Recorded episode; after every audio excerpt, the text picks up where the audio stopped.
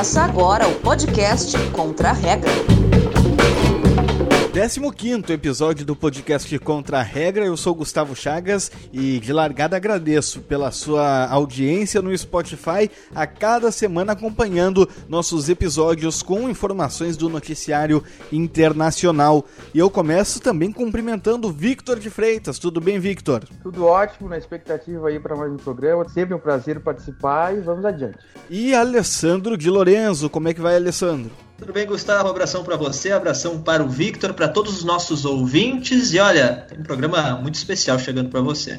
Daqui a pouco tem Felipe Strazer com a lista da semana, mas logo no início do nosso programa uma entrevista especial com o professor de direito Christian Wittmann, que também é membro da campanha internacional pela abolição de armas nucleares, o comitê que ganhou o Nobel da Paz em 2017. E a pauta são os 74 anos do lançamento das bombas nucleares americanas sobre Hiroshima e Nagasaki no Japão.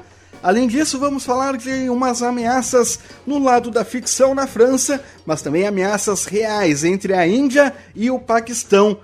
No fim do programa tem Pan-Americano, jogos pan-americanos aqui no Contra-Regra, só que não vamos falar de esporte, seria muito legal falar das atrações esportivas, só que a Argentina aprontou uma e daqui a pouco você acompanha.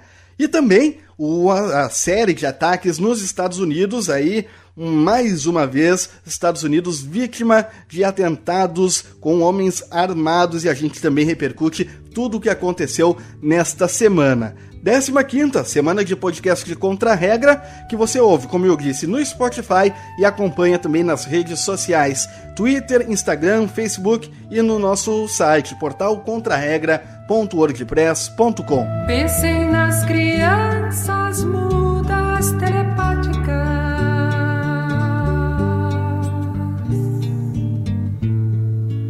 Pensem nas meninas cegas inexatas. Nesta semana foram realizados diversos atos em lembrança dos 74 anos do lançamento de duas bombas nucleares contra o Japão. O acontecimento pôs fim à Segunda Guerra Mundial, mas é lembrado até hoje como uma das maiores tragédias causadas pela humanidade. Os bombardeios realizados pelos Estados Unidos causaram a morte de mais de 200 mil pessoas. E para compreender o cenário nuclear atual, além de seus principais personagens e seus riscos, nós conversamos agora com o professor de Direito Internacional e coordenador do grupo de práticas em Direitos Humanos e Direito Internacional da Universidade Federal do Pampa, a Unipampa, e membro da campanha internacional pela abolição de armas nucleares, Christian Wittmann, que também integra o comitê gestor da ONG ICANN, vencedora do Prêmio Nobel da Paz em 2017.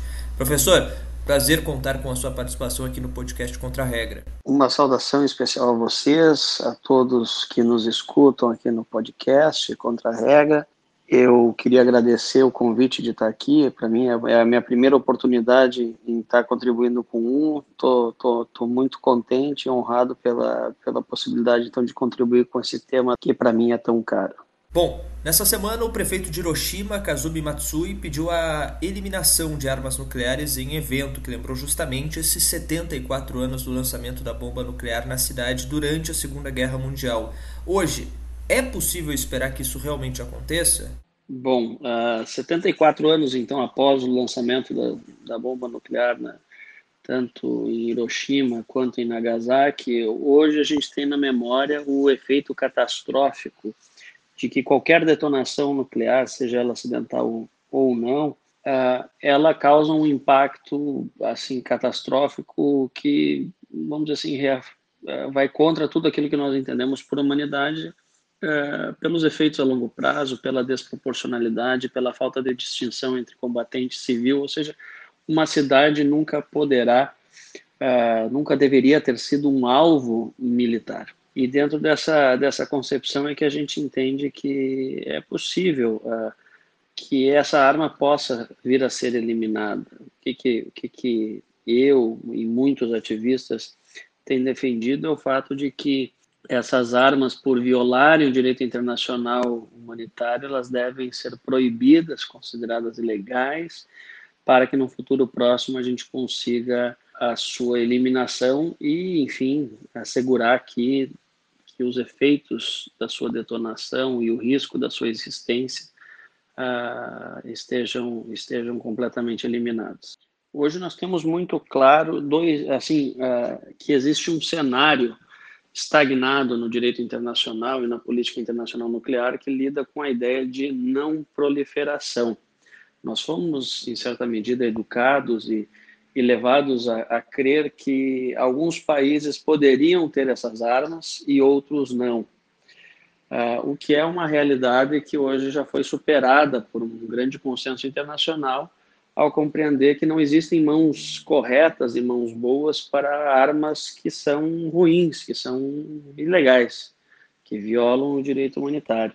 E por conta disso é que nós, uh, vamos dizer assim, superamos em certa medida o, o, a estagnação do chamado Tratado de Não Proliferação, é um tratado que justamente cria essa divisão entre países que podem ter e países que não podem ter armas nucleares. E hoje avançamos para um cenário onde, uh, no Tratado de Proibição de Armas Nucleares, um tratado que foi assinado em 2017, bastante recente, esse tratado hoje ele coloca como Uh, traz como uma proibição categórica qualquer uso ou ameaça de uso de armas nucleares, impõe as obrigações de, de destruição e desmantelamento de seus estoques, assistência humanitária, dentre outras características do que nós chamamos de desarmamento humanitário, além de reconhecer o papel da, das vítimas, da, da população civil, das organizações civis sem fins lucrativos, uh, na, na, na, contribuição uh, pelo desarmamento nuclear. Então, hoje é possível tratar, assim, de de desarmamento nuclear é um horizonte viável justamente pela compreensão hoje crescente da necessidade de proibição e eliminação dessas armas. E o caminho hoje é justamente o Tratado de Proibição uh, das Armas Nucleares, que né, em português a gente tem chamado de TEPAN. E professor, quais são os principais entraves hoje para que seja possível alcançar uma paz nuclear? Uh, veja bem, uh, os principais entraves que poderiam, enfim, uh, tratar e limitar o avanço do desarmamento nuclear, eles residem basicamente na, na doutrina militar de alguns países que alicerçam essas doutrinas na ideia de dissuasão nuclear, ou seja, que eu possa ter armas que minimizem ou diminuem ou desencorajam outros de me atacarem e, me, e, e, e passem a respeitar determinadas posturas minhas por conta desse medo dessa de uma eventual detonação. Então isso sem dúvida é um grande entrave. Além disso, nós temos uma série de países e, grupos de países que possuem, fazem parte de alianças militares. E aí eu chamo atenção especificamente né, para o caso da OTAN, que é, um, é uma aliança militar significativa que também tem so, uh, relações de doutrina militar no uso dessas armas, até mesmo porque Uh, muitos dos países que fazem parte da OTAN eles servem inclusive como uh, bases estacionárias de armas nucleares ao redor do mundo. Então, inevitavelmente, nós temos uh, armas nucleares dos Estados Unidos em territórios estrangeiros, e isso causa também uma maior resistência desses outros países que não as potências nuclearmente reconhecidas de ingressarem na, no tratado e avançarem no desarmamento nuclear. Eu acho que vale lembrar que o TNP, o Tratado de Não Proliferação de Armas Nucleares, ele coloca basicamente uma obrigação, além da não proliferação e do respeito ao uso pacífico da energia nuclear, ele coloca uma obrigação muito clara no texto do tratado que diz o seguinte, que os países signatários desse, dessa convenção, eles deveriam, no menor espaço de tempo, negociar o desarmamento nuclear completo uh, e, claro, que em boa fé, né?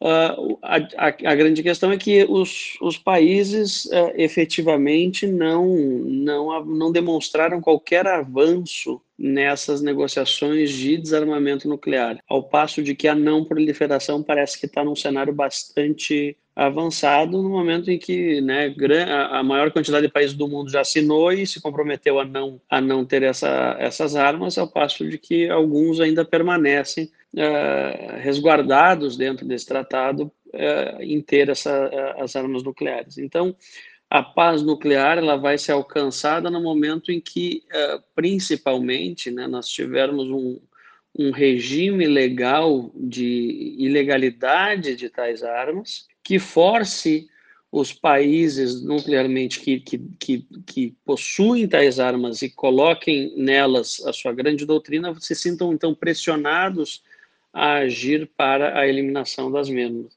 das mesmas. E isso repete um pouco a história do que nós temos de outros tratados. É importante lembrar que tanto as armas químicas, as biológicas, outras armas convencionais, como as, as minas terrestres antipessoal, as bombas cluster, o próprio comércio de armas, que até pouco tempo não era regulado, né? todos esses cenários eles passaram primeiro por uma restrição.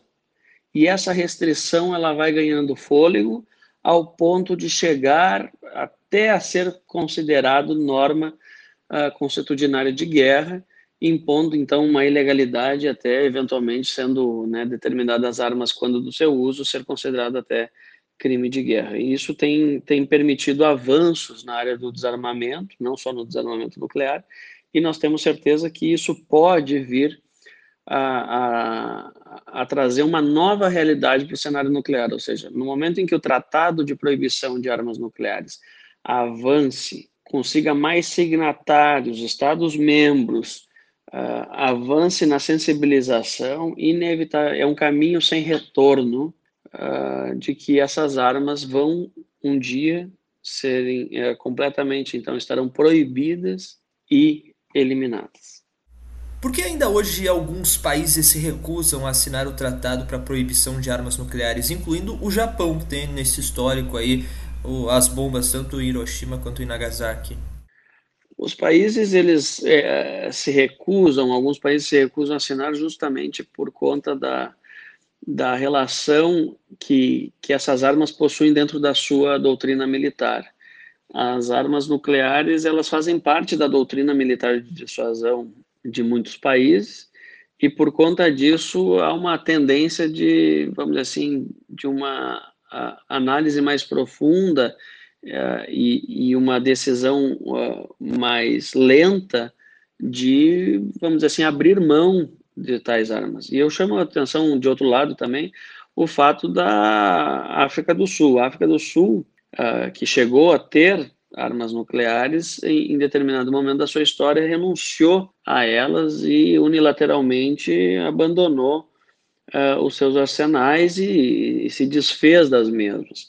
E esse é um ponto a ser bem retratado, por quê? porque assim como a América Latina, né, a América Latina, a América do Sul é uma região livre de armas nucleares com base no Tratado de Tlatelolco, a África do Sul, no momento em que renunciou a essas armas e eliminou seus estoques, também permitiu que novas zonas de, de livres de armas nucleares pudessem existir. Então, inevitável, né, é um, é um caminho essa sensibilização interna é um caminho também para que esse, esse desarmamento possa ocorrer. E, e, o exemplo da África do Sul mostra que isso não só é viável, como também já, já aconteceu. E dessa forma, assim, é, é curioso, no mínimo, que o Japão, um país que, que teve a experiência em primeira mão ah, do quanto catastrófico é essa, são essas armas e que uma detonação produz, é, é no mínimo curioso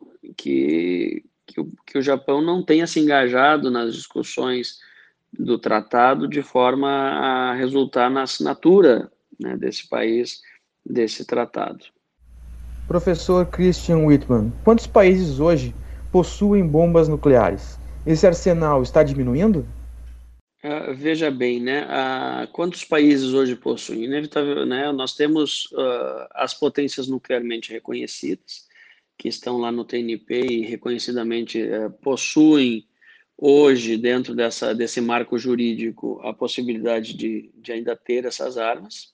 Nós temos alguns países como a Coreia do Norte, Paquistão, Índia, Israel, e alguns outros a grande desconfiança, mas eu queria chamar a atenção sobre uma, uma outra perspectiva. Como eu falei antes, nós somos doutrinados a acreditar que alguns países são bons e outros são ruins para terem essas armas. O problema é que, na realidade, não existem governantes bons e países bons para armas que são ilegais, que, que uma detonação que colocam, a partir de uma potencial detonação, um risco muito grande à, existência humana.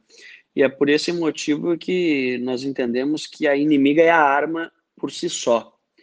E nesse sentido, uh, eu queria chamar a atenção que uma detonação ela não precisa ser intencional, ou seja, uh, nós não precisamos que um país deliberadamente lance uma arma nuclear e que essa detonação seja intencional a partir de, um determinado conflito específico uma detonação entre, por exemplo, num caso hipotético entre Índia e Paquistão, uh, ou na Coreia do Norte e, e, algum país limítrofe, ele vai causar consequências globais inevitáveis e irreversíveis uh, no curto prazo. Então, assim, é importante entender que uma detonação também não intencional, por exemplo, por, por mau manejo do armamento, existem determinadas denúncias que indicam, por exemplo, que houve o transporte de armamento nuclear em território americano por aviões, onde eh, não se sabiam que, que né, ah, ninguém sabia que determinado caça estava transportando armas nucleares, uh, e isso é por si só é um risco, ou seja, esse avião que, que, que, que estava transitando em pleno território norte-americano, ele, ele, o, o que impediria de eventual problema causar uma detonação ali que, mesmo não intencional, vai ter as mesmas consequências catastróficas de uma detonação intencional. Então, por conta disso é que nós entendemos que essas armas elas são ilegais, elas violam qualquer base do direito internacional humanitário e por isso que nós reforçamos o, o marco jurídico hoje desde 2017, que é o Tratado de Proibição de Armas Nucleares, para que esse, esse arsenal possa vir a diminuir. Outro ponto importante recente na, nesse tema é o tratado do INF. Ele é um tratado entre Estados Unidos e Rússia. Eles tinham um tratado, então, sobre mísseis nucleares de média distância, que, em certa medida, uh, colocava limites na, na abrangência de cobertura dessas, da, das suas armas. E esse, e esse tratado ele previa também, em certa medida, limites para essas armas. Bueno, o que, que acontece? Né? Estados Unidos denunciou o tratado recentemente e, na última segunda-feira do dia 5 de agosto uh, de 2019, esse tratado, então, passou, a, a partir do abandono dos Estados Unidos e a falta de qualquer medida unilateral da Rússia na manutenção dos termos, uh, esse tratado ele entrou em colapso e por conta disso hoje nós vivemos um, um certo uma, um certo temor de que venha a ocorrer uma nova corrida armamentista. Né? E essa nova corrida armamentista reforça o aspecto de que essas armas, as armas nucleares, elas, embora tenham o seu número diminuído nos últimos anos, ao mesmo tempo elas foram modernizadas. Então, a capacidade, mesmo com uma menor quantidade, o impacto, uh, o potencial impacto de uma detonação aumentou. E esse potencial impacto, uh, essa modernização dos arsenais, vão inevitavelmente, uh, vamos dizer assim, trazem estarão juntos em qualquer análise a partir do colapso desse, novo, desse tratado do INF. Por quê? Estados Unidos e Rússia, como grandes potências nucleares que são, uh, no momento em que não possuem qualquer marco jurídico regulatório minimizando o, o, a, a, as características de suas armas, inevitavelmente pode gerar é, uma nova corrida e aumentar com isso o risco que toda a humanidade tem de eventual detonação nuclear. Falando um pouquinho do cenário para o futuro, professor, existe algum tipo de risco de eventual conflito nuclear atualmente? Quanto ao risco de eventual conflito nuclear, é, é, eu chamo a atenção que historicamente nós chegamos num nível muito próximo de eventual detonação. Né? E, novamente, eu chamo a atenção de que o risco de eventual conflito uh, nuclear, ele, uh, ele traz as mesmas consequências em termos de risco e, e eventual detonação de uma, de uma situação não intencional, por, por manejo incorreto do armamento, por, por falta de, de características específicas de segurança na, na, no, nos arsenais, enfim, ou seja, uh, não, são vários os exemplos, e eu chamo atenção para um outro caso, né? Uh, tem, existe um filme que retrata a, a vida de um militar russo. Uh, ele, ele era o, o, o, responsável por uma unidade militar russa de, que durante a Guerra Fria era responsável por dar a resposta a uma eventual a um eventual ataque nuclear.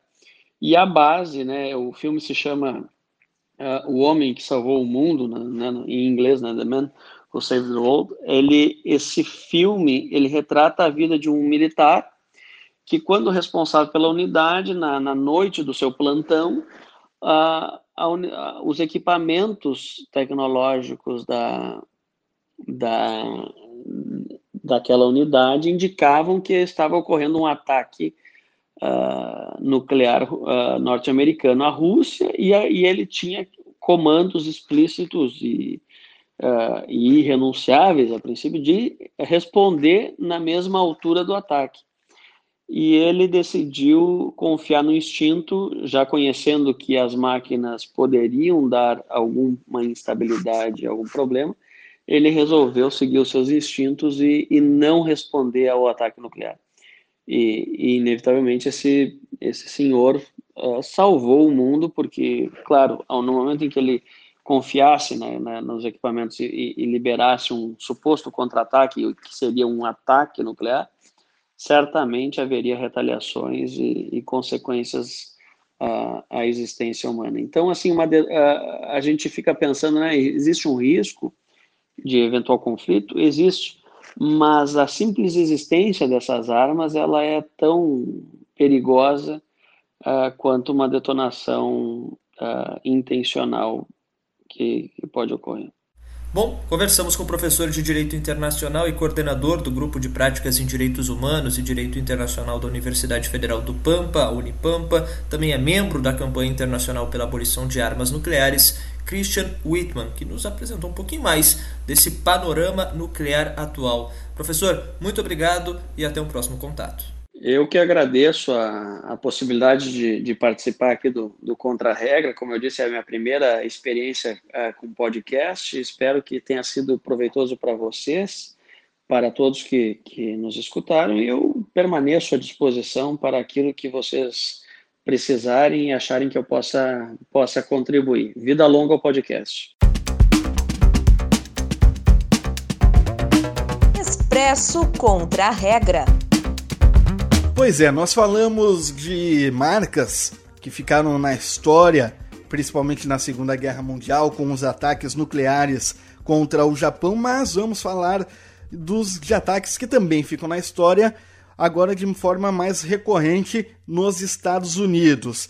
Na última semana, nove pessoas foram mortas em Dayton, no estado de Ohio, e 22 pessoas foram mortas em El Paso, no Texas. Tudo isso porque atiradores, mais uma vez nos Estados Unidos, dispararam contra a população em locais públicos. A semana foi de muita repercussão nos Estados Unidos. O presidente Donald Trump foi às duas cidades e foi recebido com protestos em Dayton e El Paso. O presidente culpou doenças mentais que estariam afetando os jovens americanos que tomam essas atitudes bárbaras. Também falou que os videogames acabam influenciando e glamorizando a violência.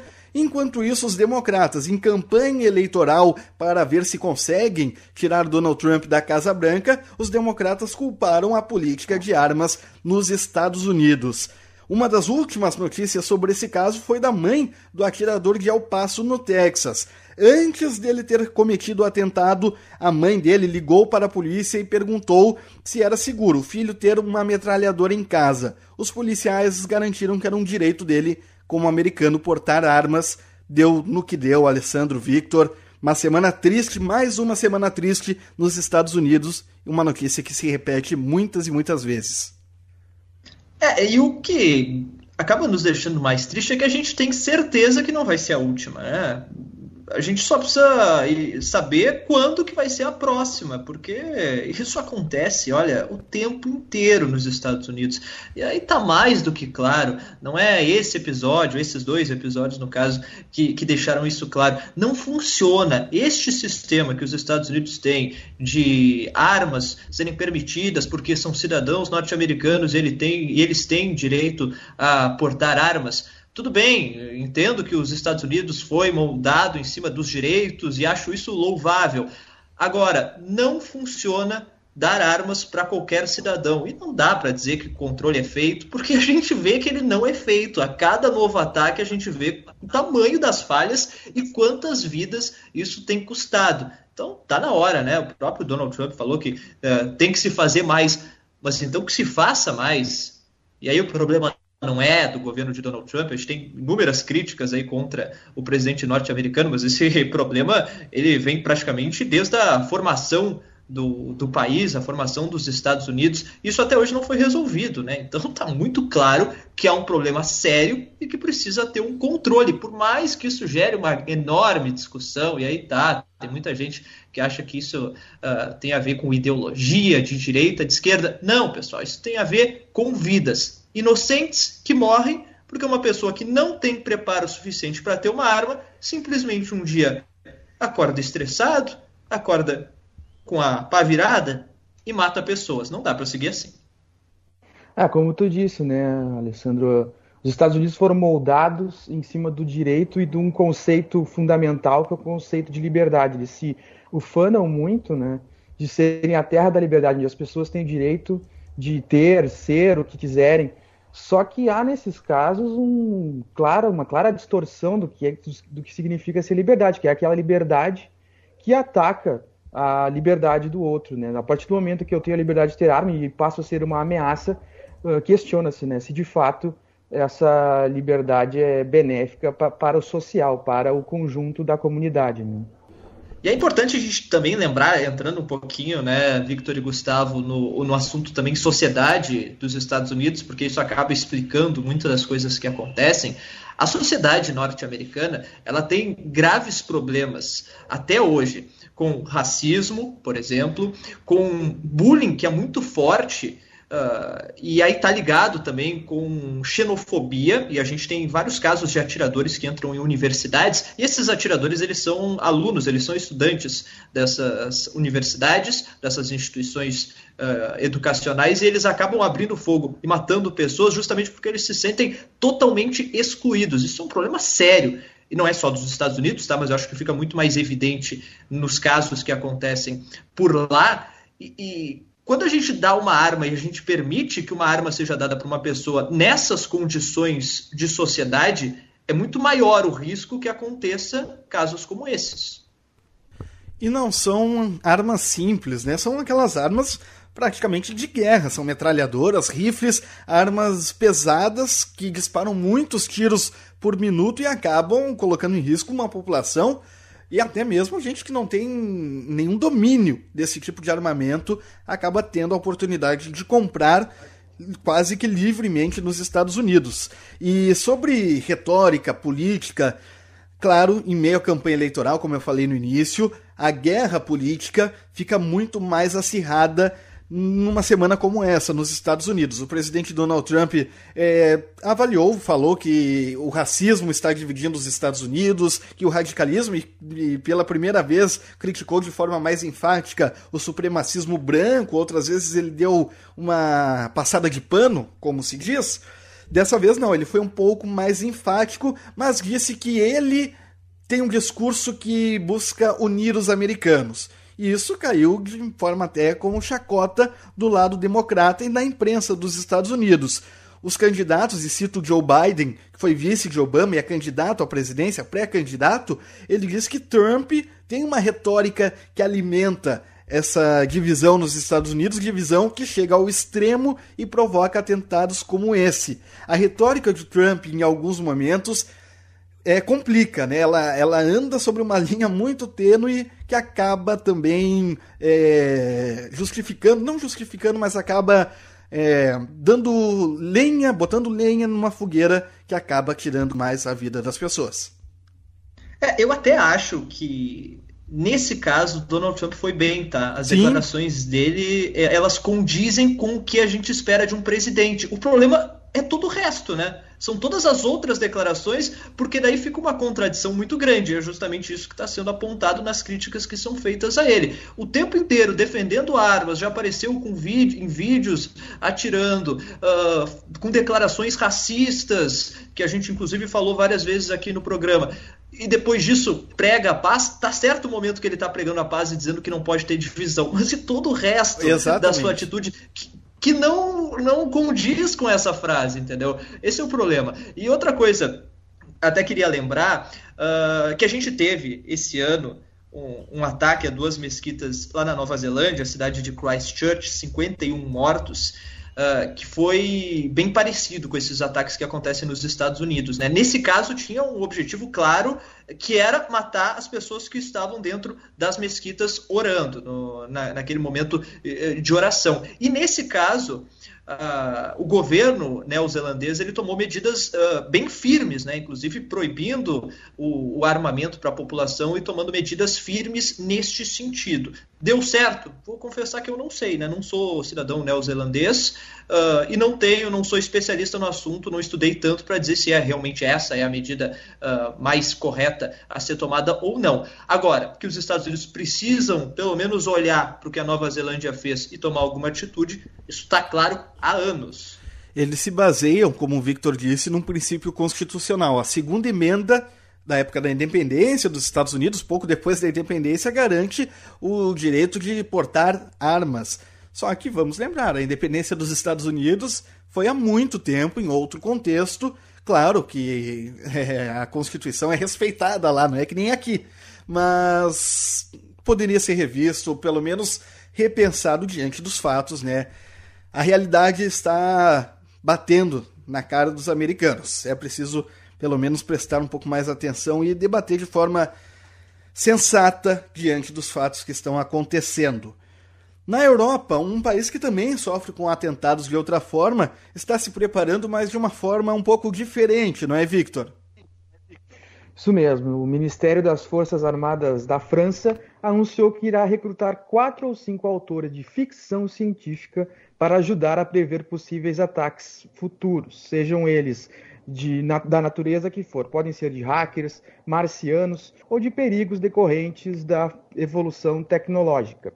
A ideia é que, com essas previsões, as Forças Armadas possam se preparar para os ataques. A equipe será chamada de Red Team, termo usado nos Estados Unidos para se referir a equipes que atuam em empresas para encontrar brechas no sistema interno, a Agência de Inovação e Defesa, a AID, instituída há menos de um ano e que é subordinada ao Ministério das Forças Armadas, já conta com um orçamento de 4,3 bilhões de reais. Os trabalhos devem começar no fim deste ano. A nível mundial, o projeto não é novidade. Desde a década de 50, os Estados Unidos, através da agência DARPA, conta com a ajuda de todo tipo de, aspas, especialistas em ficção científica para prever ataques é a prova de nem só de pragmatismo de tecnocracia se faz um governo, né? Também é preciso de gente de, com imaginação, né? É, eu, eu quero só saber, por exemplo, você citou aí, Victor, ataques alienígenas, uh, possíveis ataques alienígenas, como se defender.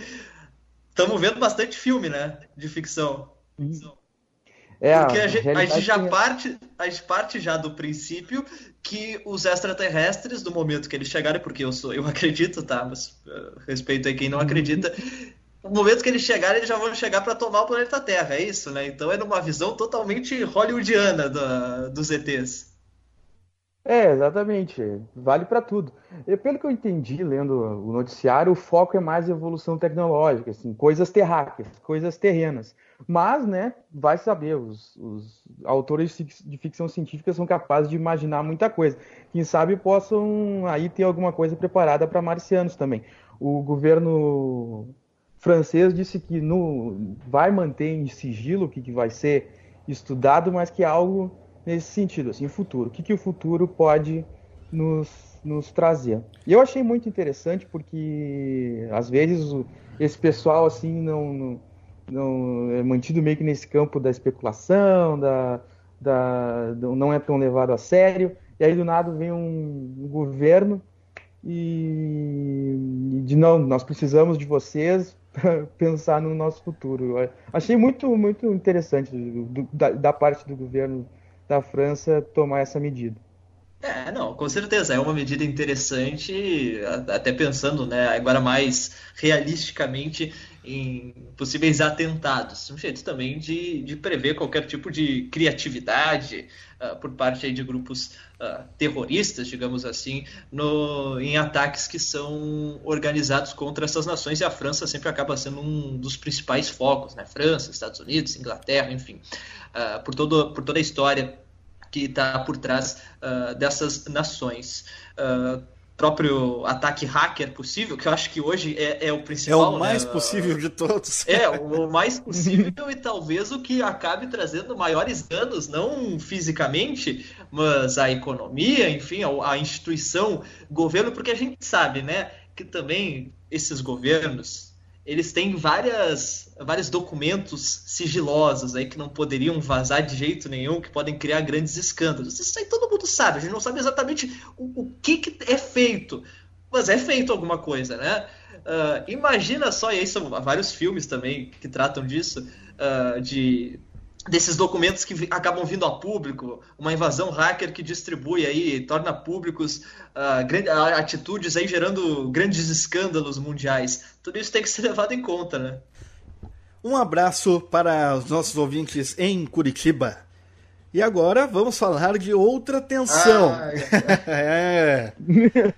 Eu demorei, teve delay. Teve delay. É, é, que a internet, né? Talvez tenha alguém além de nós nos ouvindo neste momento. Não, não, nesse caso não foi nem a internet, foi o cérebro mesmo. Mas então, Alessandro, recupera e fala do que tu tem para falar sobre Índia e Paquistão. Já, nós já falamos sobre a Índia com a Bettina Salter, pesquisadora aqui da Universidade Federal do Rio Grande do Sul. A Índia é um, tem um contexto político muito particular e uma guerra de muitas décadas com o Paquistão. É, a gente sai de uma ameaça aí um pouco fantasiosa aí para uma ameaça muito real, né? E até a gente citou, né, com, na entrevista com o professor Christian Whitman, uh, que esse conflito entre Índia e Paquistão ele é um dos que acaba gerando maior medo, né, maior receio por parte de toda a comunidade internacional, porque são dois países que estão em conflito há muito tempo e dois países que possuem bombas atômicas, bombas nucleares. Uh, já é um ano que está sendo marcado por muitas tensões entre os países, mas essa semana especificamente ela alcançou aí a atenção praticamente no teto, né? Foi, enfim, assunto em todo o noticiário internacional, porque o governo indiano acabou tomando uma decisão dentro da região da Caxemira, que a gente já falou, que é disputada por esses dois países há 70 anos, e que elevou muito né, essas discussões e essas tensões, esse medo de que algo a mais das a mais do que acusações acabe se transformando uh, uma eventual guerra, enfim, num conflito mesmo, e aí com vítimas, que a gente sabe que normalmente são civis, enfim, se for uma guerra uh, tradicional, a gente vai ter perdas militares também, e ninguém quer isso, obviamente, uh, em pleno 2019. O que está acontecendo por lá? O governo indiano, nessa semana, uh, aprovou a derrubada do status especial da região da Caxemira indiana. A Caxemira, depois que os ingleses deixaram o local, os ingleses, tanto Índia quanto Paquistão eram colônias inglesas. Depois que elas conquistaram a independência, logo depois desse fato, já começaram a disputar essa região, que foi dividida em três. Uma parte é da China, uma parte é do Paquistão e uma parte é da Índia. E é nesta parte indiana que os problemas têm sido maiores porque a região é majoritariamente muçulmana, só que a Índia tem uma população maior hindu. Isso tem gerado vários atritos religiosos uh, neste contexto já de tensões entre Índia e Paquistão. E com essa decisão do governo de suspender o status especial, porque aquela região tinha uma autonomia maior, tinha constituição própria, tinha bandeira, independência sobre alguns assuntos, exceto os que envolviam defesa e comunicação, porque esses eles tinham que seguir o que era ordenado pelo governo indiano. Essa medida acabou desagradando muito porque líderes da região da Caxemira indiana, que são muçulmanos, acabaram sendo presos, a comunicação foi cortada por lá, foram dias sem nenhum tipo de comunicação telefônica ou via internet por medo de manifestações. Fato é que, claro que essa medida desagradou também fora da Caxemira, e o Paquistão reagiu. Disse que é inconstitucional o que a Índia está fazendo, descumpre uma resolução do Conselho de Segurança das Nações Unidas e que vai fazer de tudo para reverter essa decisão. O governo paquistanês ainda suspendeu o serviço ferroviário para a Índia, proibiu filmes indianos no país, ou seja, a gente está atingindo aí um nível de tensões entre os dois países que é muito grande, e especialmente porque essa revogação indiana permite agora que pessoas de outras regiões da Índia comprem propriedades ou passem a viver na Caxemira. E aí é bom que a gente ressalte de novo: Caxemira indiana, majoritariamente muçulmana, Índia, hindu. Os paquistaneses estão dizendo que o governo de Nova Delhi quer incentivar que os hindus ocupem a região e acabem com essa maioria muçulmana. A Índia diz que não e acusa, inclusive, o governo paquistanês de promover, financiar grupos terroristas também de olho naquela região. E é bom que a gente entenda que ninguém é totalmente mocinho nesse caso. Os dois estão de olho na região da Caxemira. E a comunidade internacional olhando um pouco de longe com, aquela, com aquele medo, né? E pedindo diálogo entre as partes. E o conflito entre Índia e Paquistão rendeu a frase desta semana e nós vamos abrir aspas, Victor de Freitas, quem falou a frase que marcou a semana. Abre aspas. A frase dessa semana é do presidente da Índia, Narendra Modi diz respeito aos, como Gustavo disse, aos, ao conflito entre Paquistão e Índia. Abre aspas. Como nação, tomamos uma decisão histórica. Devido ao sistema do passado, o povo de Jammu e Caxemira e Ladakh foram privados de muitos direitos, o que constituiu um grande obstáculo ao seu desenvolvimento. Isso já acabou. Vamos libertar Jammu e Caxemira do terrorismo. Fecha aspas. Lista da semana. Felipe Strasser não participa do programa como um todo, mas é claro que a lista ele não ia deixar de nos trazer nesta semana. Como é que vai, Felipe? Bom, Gustavo, Alessandro, Victor, bom dia, boa tarde, boa noite a todos os nossos ouvintes. Muito feliz daqui de novo e espero que vocês continuem nos acompanhando sempre, nos prestigiando. E nós falamos na semana passada de Moçambique, que tem uma AK-47 gravada na sua bandeira. E isso inspirou a lista que o Felipe vai nos trazer hoje. Que mais que tem de curioso em algumas bandeiras e brasões pelos países do mundo, hein, Felipe? Olha, Gustavo, foi uma, uma pesquisa curiosa de ser feita, apesar da gente levar em conta 200 países, 200 e pouquinho, é, margem de erro para mais ou para menos. No Comitê Olímpico ou na ONU? Eu levei pela Wikipédia mesmo. Mas é, é, reconhecido pela ONU. Sim, são países da ONU, não do Comitê Olímpico, apesar de que uh, a gente tem acesso a outros brasões de até países, como a gente até falou, do Saharaui e Taiwan, que fica aquela briga, mas esses daí não estão tanto né, nessa lista. Essa lista, digamos, tem os tradicionais que já tem muita coisa diferente nos tradicionais mesmo. Vamos começar essa lista com um, animais, vamos dizer assim. Vamos começar com um elemento da heráldica, um elemento comum, né? A gente vê muito falar né, de animais né, na, nos símbolos nos países. Uh, o brasão da Austrália, por exemplo, tem um canguru. Uh, temos o, o, brasão do Chile aqui do lado, que tem um condor. Tem geralmente os países colocam em seus brasões animais que uh, os representam, né? Que representam a fauna do país. Muitos países africanos têm, por exemplo, leopardos. Outros têm elefantes. A Costa do Marfim, por exemplo, o símbolo é um elefante. Mas nós estamos querendo falar desses países. Nós vamos falar de animais míticos, animais estranhos, animais que não existem, animais bizarros. E eu vou dizer para vocês, amigos, eu achei que eram poucos países e não, é uma lista grande. Então eu tive até selecionar alguns países com animais bizarros. E vamos começar por aquele animal que é, hoje está em moda, está em voga, é o unicórnio. Sim, existem três países no mundo que levam em seu brasão, em seu símbolo oficial, um unicórnio. E são eles o Cazaquistão, que tem um unicórnio dourado, dois unicórnios dourados, um em cada lado do seu brasão, bem bonito o, brasão do, do Cazaquistão, e dois países tradicionais, digamos assim, na, no, até um deles aparece em todo o nosso programa praticamente, estamos falando do Canadá e do Reino Unido. O Canadá e o Reino Unido são dois países que têm em seus brasões um unicórnio. Eles representam, por incrível que pareça, né, todos sabemos, né, o, o Canadá é uma, digamos, um domínio britânico, né, a chefe de estado do Canadá é a rainha da Inglaterra, e o unicórnio é o animal símbolo da Escócia.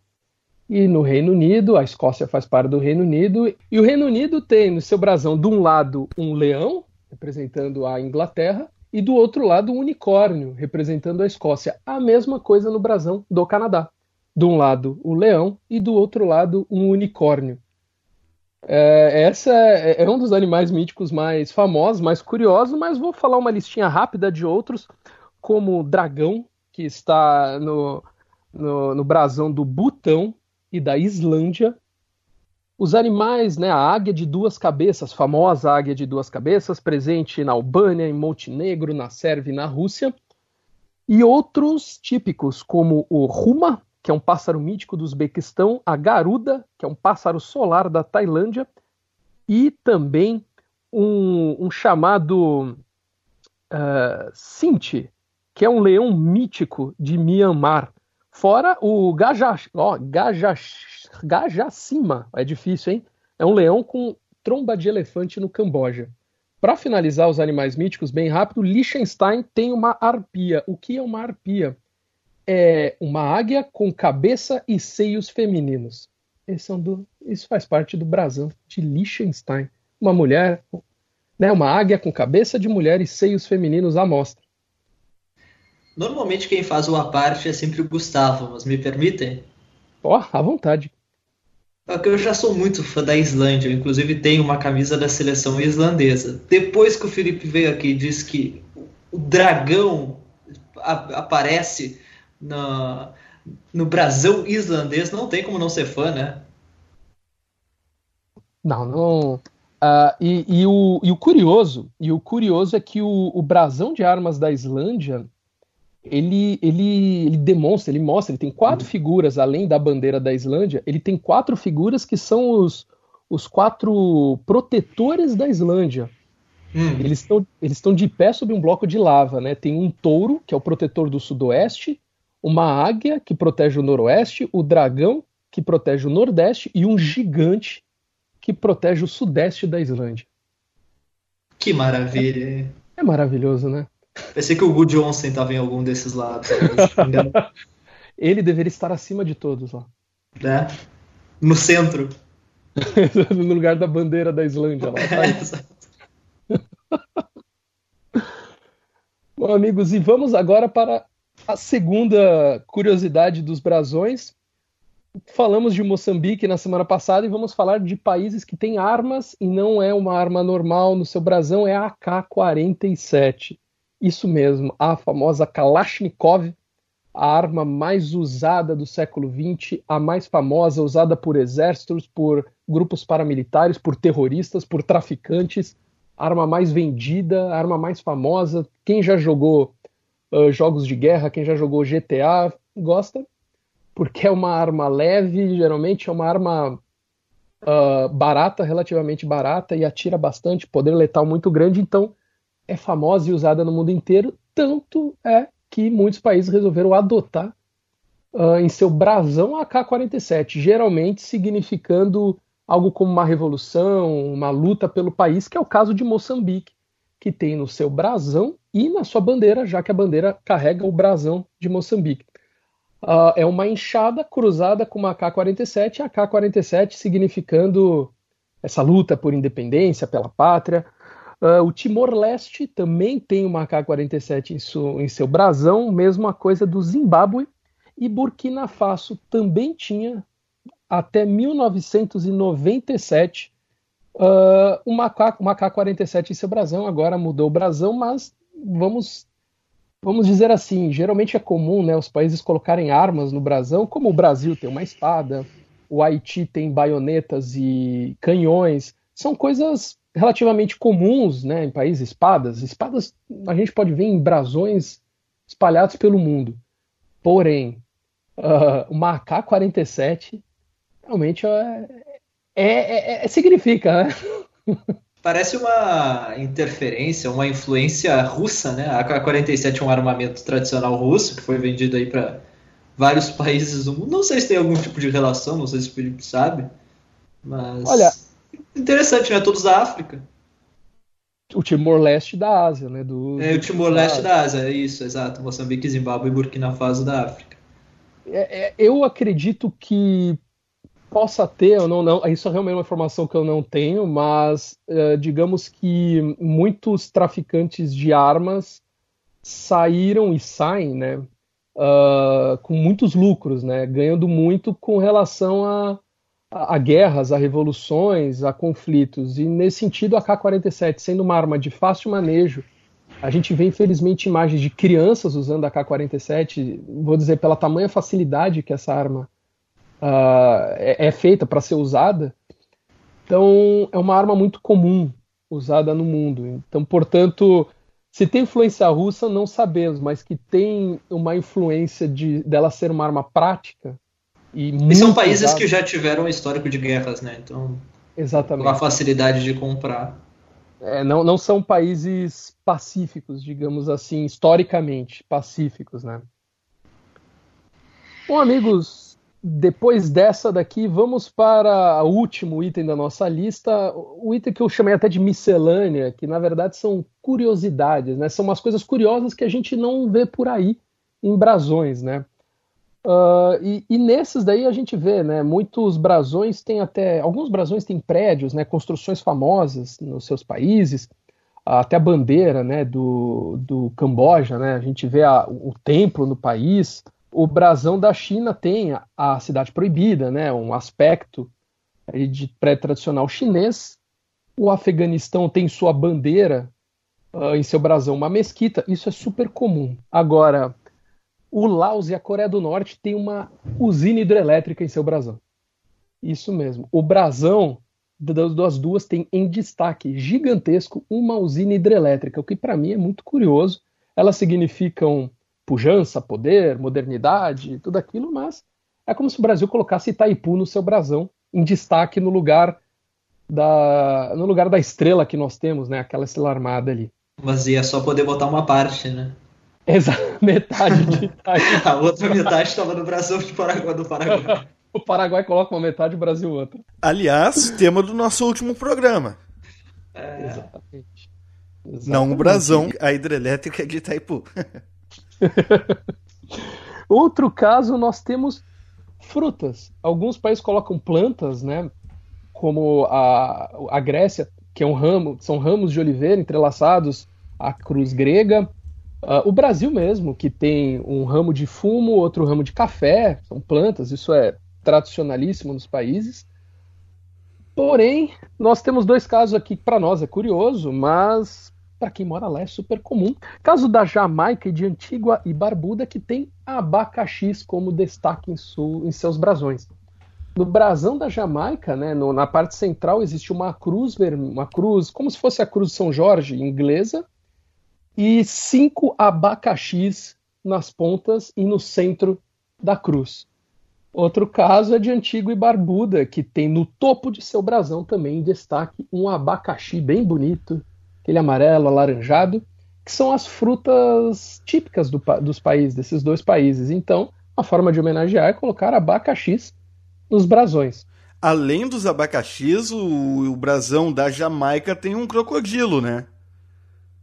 Tem um crocodilo. É, é o, o, brasão desses países, geralmente, principalmente do Caribe, daquela região, eles colocam alguns animais que não são muito comuns para nós, né? O da Jamaica, um crocodilo em cima de tudo né, num local de destaque, um crocodilo. Temos países como Dominica, que na própria bandeira do país tem um papagaio, e o brasão com um papagaio de cada lado.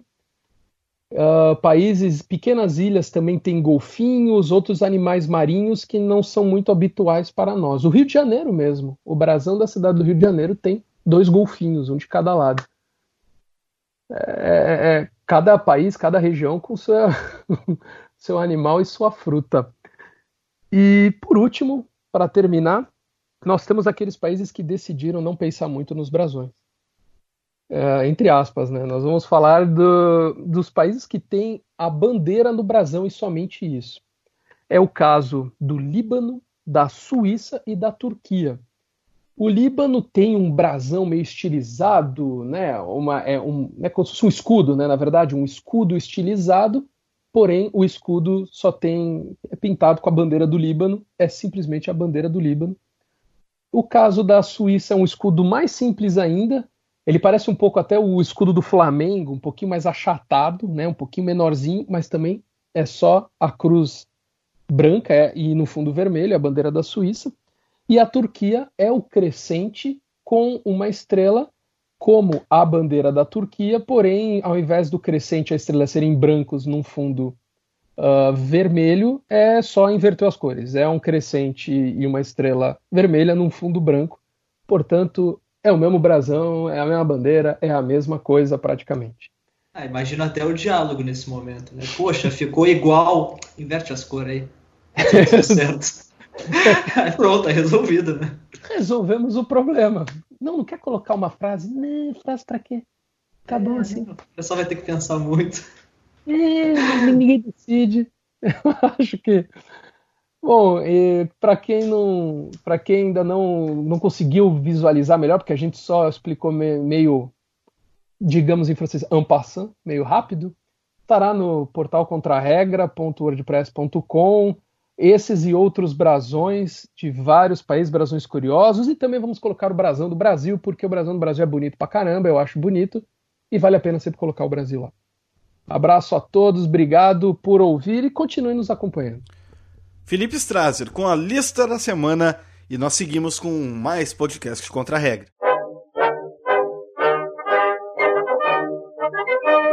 Nesse mundão e na semana das primárias para as eleições presidenciais argentinas, nós interrompemos a nossa programação para uma notícia urgente. Houve renúncia na delegação argentina. Só que não, não foi na Casa Rosada, não foi nem mesmo no território argentino. Foi em Lima, no Peru, sede dos Jogos Pan-Americanos. A seleção feminina de basquete do país vizinho dos nossos irmãos iria jogar contra a Colômbia pela competição. Só que houve uma confusão. Os argentinos foram com um uniforme errado, da mesma cor do uniforme dos colombianos, e não levaram nenhuma peça reserva. Tiveram que voltar no hotel para buscar um uniforme diferente, para enfim ocorrer o jogo. Atrasaram, não voltaram a tempo, os colombianos não quiseram esperar muito, o regulamento previa, tem um horário limite. Não cumpriram o horário e foi decretado WO os argentinos foram eliminados. As argentinas, melhor dizendo, acabaram eliminadas da competição feminina do basquete nos Jogos Pan-Americanos. Dois dirigentes responsáveis pela confusão entregaram uma carta de renúncia à Confederação Argentina de Basquete, ou melhor, de baloncesto, Alessandro. É, baloncesto, né? E a Argentina que é fortíssima. A seleção feminina também, eu não entendo de basquete. Eu me lembro que a seleção masculina ganhou até medalha olímpica. A feminina também é forte. A Argentina tem muita tradição, né, Gustavo, no basquete, mais os homens, a seleção mais masculina do que a feminina, uh, mas é uma seleção forte também, principalmente se a gente for uh, pegar o cenário aqui da América, né, o cenário do Pan-Americano nesse caso. A seleção argentina masculina, inclusive, é a campeã tá, dessa edição do Pan-Americano, bateu Porto Rico na final e na semifinal bateu Estados Unidos da América, que é simplesmente o grande time do basquete mundial. Tá certo que para o Pan-Americano os Estados Unidos não mandam nem o time B ou o time C, mandam um time juvenil, porque eles não dão nem bola para o Pan-Americano. Agora, a Argentina não tem nada a ver com isso, foi lá e ganhou. Agora, o que impressiona realmente, e, e aí eu fico pensando nas jogadoras da seleção de basquete argentino, a decepção porque elas ficam esperando. Pan-Americano, tá bom, não é, não é uma Olimpíada, mas é, são os Jogos Pan-Americanos, tem uma certa importância. Eles se preparam, todos os treinos, para chegar naquele momento, concentração, e aí não tem uniforme reserva? Poxa, e a organização, é, e a administração, cadê? Tão básico. É, é o, se, for, se, a gente for pensar, o esporte na Argentina tá esquisito, né? A AFA é uma bagunça, a seleção futebol, que é o principal esporte do país, não consegue se organizar. Daí tem essa confusão agora com, com o time de basquete feminino. E se a gente olhar no quadro de medalhas, a Argentina até bem, tem 19 ouros, mas está atrás, por exemplo, de Cuba e atrás do México. Será que a Argentina não teria tamanho para tá, ter um, uma, uma posição melhor nessa competição? Pois é, o quadro de medalhas do PAN varia muito. Daqui a pouco, quando você estiver nos ouvindo, já vai ter mudado alguma coisa. No momento da nossa gravação final desta semana, ou da semana passada, se você está nos ouvindo já a partir do dia 11 de agosto, o Brasil está em segundo lugar, estava em segundo, não sei, estava atrás dos Estados Unidos. O Brasil até surpreendendo, já esteve em segundo lugar em outras edições, ah, vem ganhando muitas medalhas e vendo o quadro, eu fiquei impressionado com Cuba, que até um tempo atrás, na época de Fidel Castro, Cuba era uma potência. Não era uma potência olímpica, mas pan-americana com certeza era. Ficava, claro, muito atrás dos Estados Unidos, mas muito à frente de outros países. É, Cuba tem tradição também, né? Perdeu um pouco mas continua sendo um, um país uh, em alguns determinados esportes extremamente respeitado, né? Agora vou fazer uma previsão. Posso fazer uma previsão, Gustavo? Faça. Independente de quando você ouvir o programa, tenha certeza que o primeiro lugar do Pan-Americano será dos Estados Unidos da América. Minha previsão. Isso é verdade. Isso... Olha, estou para dizer que para o ouvinte do Contra-Regra, uma previsão de Alessandro de Lorenzo é quase certeza de que vai se realizar. ah, ainda mais uma tão fácil quanto essa. Né? Falando sobre Cuba, a gente comentou que Cuba não está tão bem. Ainda estão correndo as disputas do atletismo, que é a grande força de Cuba. Daqui a pouco eles melhoram. Mas no quadro, vamos até. Vamos, vamos falar a verdade. Estamos gravando na quinta-feira de noite para o nosso ouvinte saber. Na quinta-feira, hoje, ou na última quinta-feira, Estados Unidos em primeiro, Brasil em segundo, seguido por México, Canadá, Cuba e a Argentina, sem uniforme para a seleção feminina, em sexto lugar nos Jogos Pan-Americanos.